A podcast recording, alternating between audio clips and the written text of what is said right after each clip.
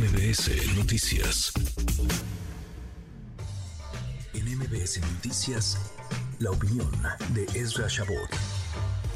Ezra, querido Ezra Shabot, se acabaron las eh, gustadísimas precampañas. Ezra, ¿cómo estás? Muy buenas tardes. Hola, ¿qué tal, Manuel? Buenas tardes, buenas tardes a la auditorio. Pues sí, se acaban las precampañas, ya hemos platicado un poquito de esto, pero el día de ayer, bueno, pues finalmente creo que dos eh, cosas importantes. El discurso de Claudia Sheinbaum pues fue prácticamente lo mismo de siempre, repetir la idea de la continuidad y de pues, el exaltamiento de la figura del observador. Sobre eso juegan y en eso no habría mayor sorpresa.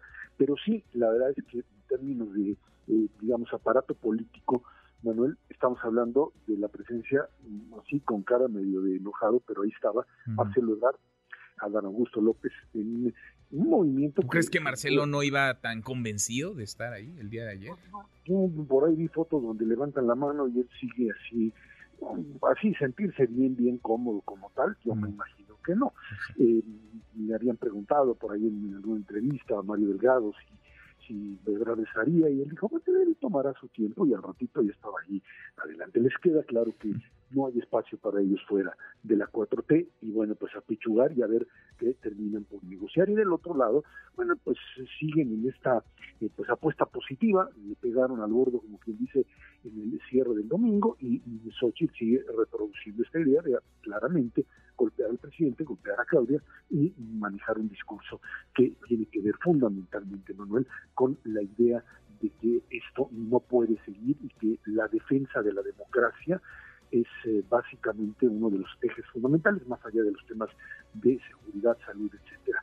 Eh, de hecho, pues es parte, digamos, de esta de, esta estrategia que, que, que, se va a trasladar al 18 de febrero en esta marcha así grandota que van a hacer, marcha dice Ciudadana en Defensa de la Democracia, donde habla Lorenzo Córdoba, lo que ya enfureció por supuesto al presidente y volvió a insultar a Córdoba, pero la idea es muy clara, es eh, correr en dos, correr en dos líneas, en dos carriles el carril por un lado de la campaña política como tal y el carril de la sociedad civil como elementos de apoyo para poder movilizar a la gente, que pues es finalmente lo único que le puede dar posibilidades de triunfo a Xochitl, que sería pues sacar a un electorado que no vota y llevarlo finalmente a las urnas. Y creo que en ese sentido es como pues estaremos viendo en un ratito. ¿Qué van a hacer la semana? ¿Quién cerró? A ver, déjame interrumpirte, o sea, perdón. ¿Quién cerró más fuerte la, la pre-campaña? ¿Quién dirías que, digamos, eh, termina arriba de la ola en este momento el proceso electoral?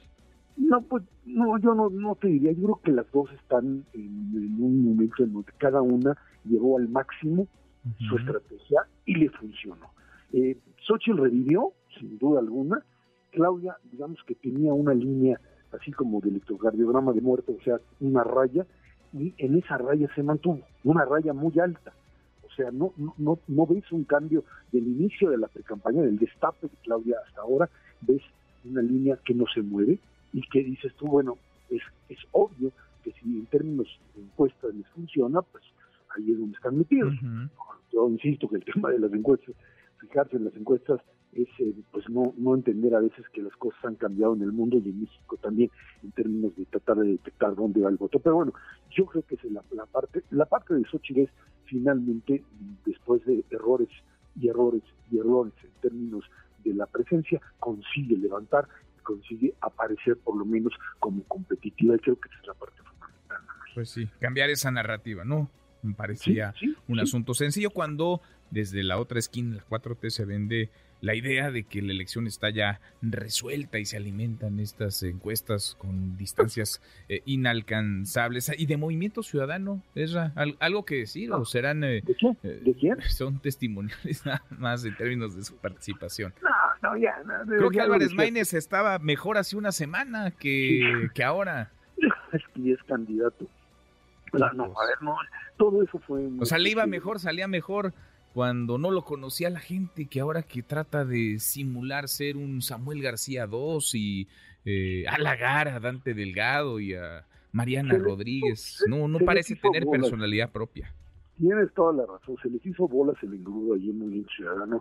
Y Álvarez Maínez me parece que es un político serio, alguien al que no se le puede eh, reprochar que siempre haya sido un payaso, como el caso de Samuel García, pero la verdad es que cuando pues, las circunstancias te ponen en un, lugar así, no es tu culpa, o bueno, sí la, sí la es por andar aceptando esas cosas, pero digamos, no, no, no era la, la, función de un, de un personaje como Álvarez Maínez, y ahora no tienen, no tienen de otra más que hacer eso, ¿no? Eh, la, la el otra otra alternativa que tenían era poner a Dante Delgado y entiendo que pues tampoco Dante estaba en condiciones de meterse a algo así porque pues ahora sí que como decían la cola está larga y la posibilidad de golpeteo ahí estaría eh, muy muy eh, pues cercana para él para su familia y por eso yo creo que finalmente echaron marcha atrás no y bueno pues ahí tienes a un presidente de la República Manuel finalmente que eh, asume el liderazgo de la campaña. Pues el presidente es el que está encabezando la campaña. A ver, a propósito, el presidente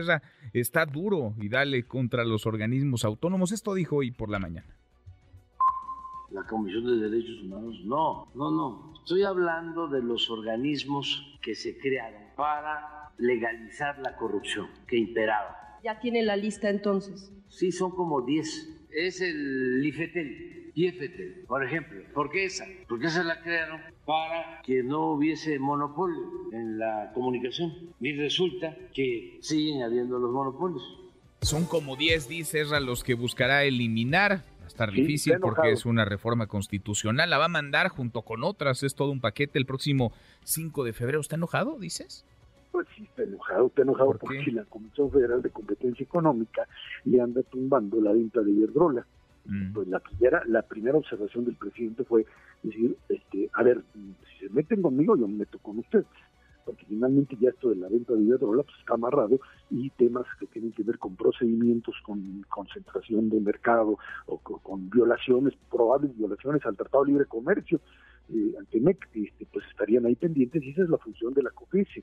Y entonces vuelve otra vez en este mundo de ocurrencias a montarse en la idea de reformas constitucionales que no van a pasar, pero que son parte o serán parte de la narrativa de Claudia, porque pues, no, no veo a una Claudia tratando de despegarse del presidente, y más aún cuando el presidente está totalmente activo en su sexto, en su último año de gobierno.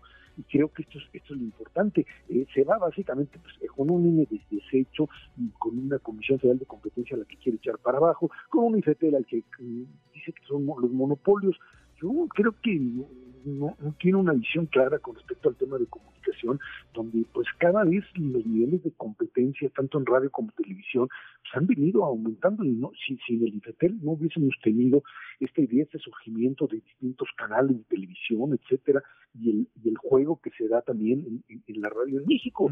Eh, puede uno estar de acuerdo con ciertas medidas y otras no, pero pues esto, esto finalmente va en la línea de el, el Estado tiene que controlar todo, que hay que volver otra vez al modelo de control absoluto por parte del Estado y que no me anden apareciendo ahí eh, instancias que, de acuerdo a la lógica de López Obrador, pues son solamente representativas del sector privado, un sector privado que no sería el legítimo para establecer políticas.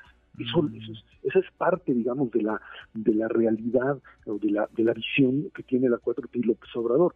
El, el, sector privado está para apoyar al gobierno en las cosas que el gobierno necesite. Esa es la visión que se tiene. Y si no lo hace, pues la verdad es que pues, no tiene por qué estar ahí. Y López Obrador gira en torno a eso con una, con una visión electoral muy, muy profunda. ¿Sabe el presidente que esto no va a avanzar en el Congreso, ¿verdad? porque requiere votos de la oposición y en pleno proceso electoral ni PAN, ni PRI, ni PRD, ni Movimiento Ciudadano le van a prestar un solo voto?